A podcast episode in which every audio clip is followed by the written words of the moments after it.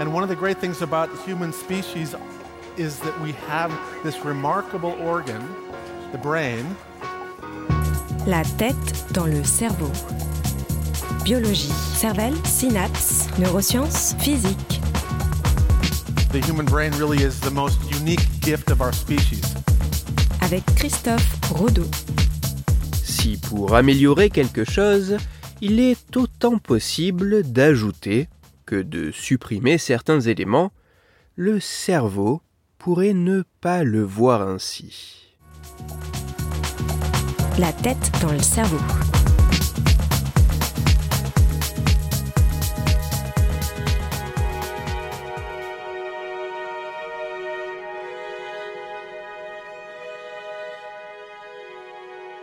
Que cela soit pour tenter d'améliorer un objet, une idée, voire une situation, nous pouvons recourir à une créativité folle afin d'envisager un grand nombre de possibilités de changement.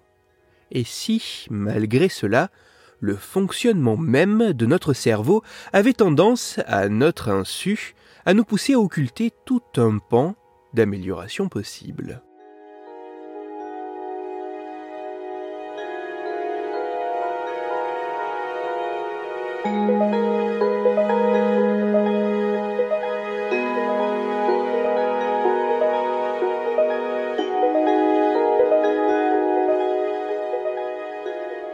C'est en remarquant que lorsqu'il était question d'amélioration, nous avions tendance à proposer des solutions entraînant l'ajout plutôt que le retrait d'éléments que des chercheurs états-uniens de l'Université de Virginie se sont demandé si derrière cette simple observation, il pouvait en réalité se cacher un mécanisme cérébral bien particulier et encore inconnu, afin d'identifier si notre cerveau pouvait nous pousser naturellement à proposer plus de solutions d'ajout que de possibilités de retrait face à un objet, une idée ou une situation à améliorer, les scientifiques ont fait passer huit expériences à un total d'un peu plus de 1500 participants. Dans les grandes lignes, toutes les expériences se ressemblaient. Les participants étaient mis face à un élément et ils devaient proposer des pistes pour l'améliorer. Cet élément pouvait être une structure tridimensionnelle branlante en Lego, un dessin dont il fallait rétablir la symétrie, une institution à faire évoluer ou un parcours de mini-golf à rénover. Pour tous ces éléments, les scientifiques se sont notamment intéressés à la proportion de réponses proposant une solution visant à ajouter comparée à celle visant à enlever quelque chose. Les résultats de ces expériences sont assez stupéfiants.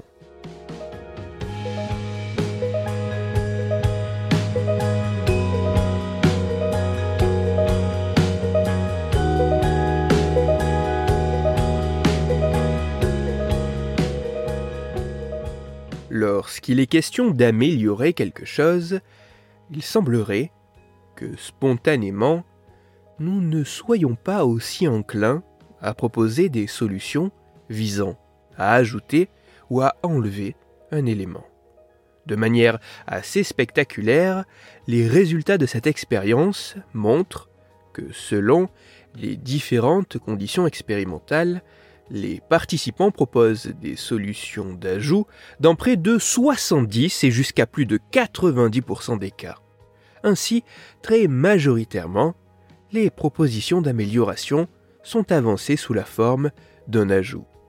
Toutefois, il apparaît également que le pourcentage de propositions de réponse soustractives semble pouvoir augmenter lorsque la charge cognitive du participant est moins élevée, lorsque le nombre de tentatives face à un même type de problème est plus important, et lorsque la possibilité même de pouvoir proposer ce type de solution soustractive est énoncée. Donc, oui, notre cerveau semble bien plus susceptible de proposer des solutions d'ajout dans une situation où une solution de suppression pourrait permettre d'aboutir à la même finalité.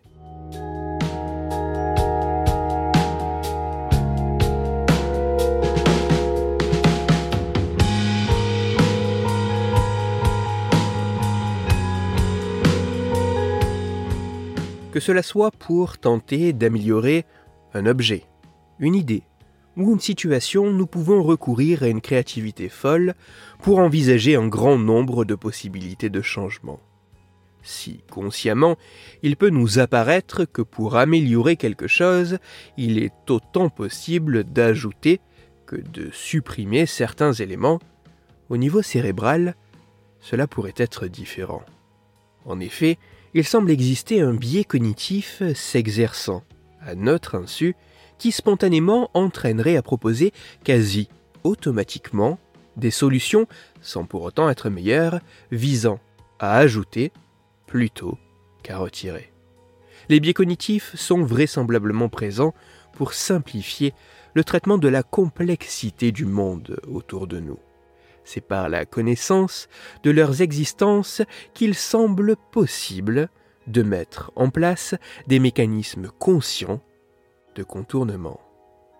Ainsi, aussi fou que cela puisse paraître, lorsque nous devons résoudre un problème, il se pourrait que le fonctionnement même de notre cerveau nous fasse passer à côté d'un grand nombre de solutions tout aussi intéressantes.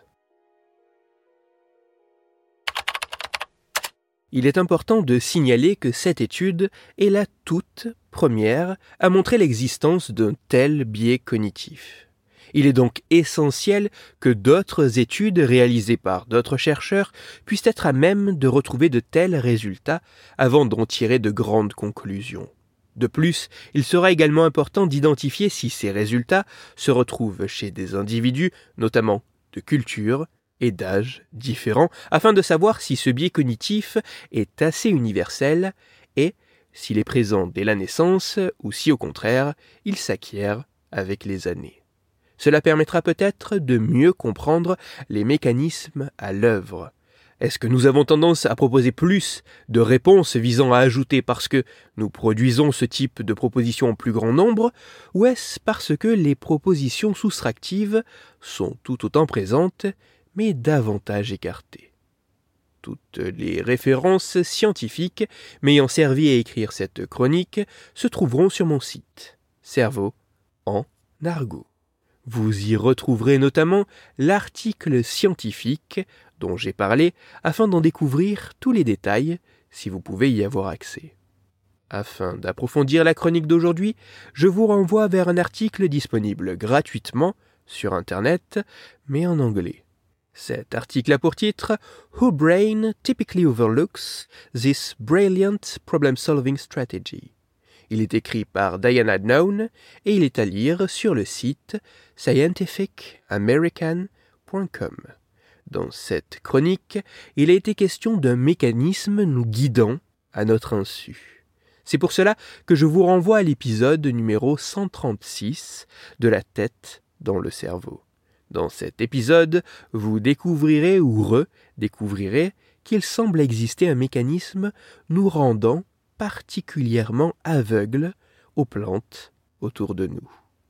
Pour parler biais cognitif et créativité, ou afin de discuter science et cerveau, vous pouvez me retrouver sur Twitter, Christophe-Rodo, R-O-D sur la page Facebook de la tête dans le cerveau et sur mon blog Cerveau en argot. Si vous avez des questions ou des sujets dont vous voudriez que je parle ou des retours à me partager, n'hésitez pas à me le faire savoir directement sur mon compte Twitter, sur la page Facebook ou par mail à l'adresse la tête dans le cerveau. Toutes mes chroniques, y compris celles-ci, sont disponibles en réécoute sur mon podcast La tête dans le cerveau, à retrouver sur toutes les plateformes de podcast, dont SoundCloud, Deezer, Spotify, Google Podcast, iTunes, Apple Podcast, mais aussi sur YouTube. Christophe Rodeau. La tête dans le cerveau.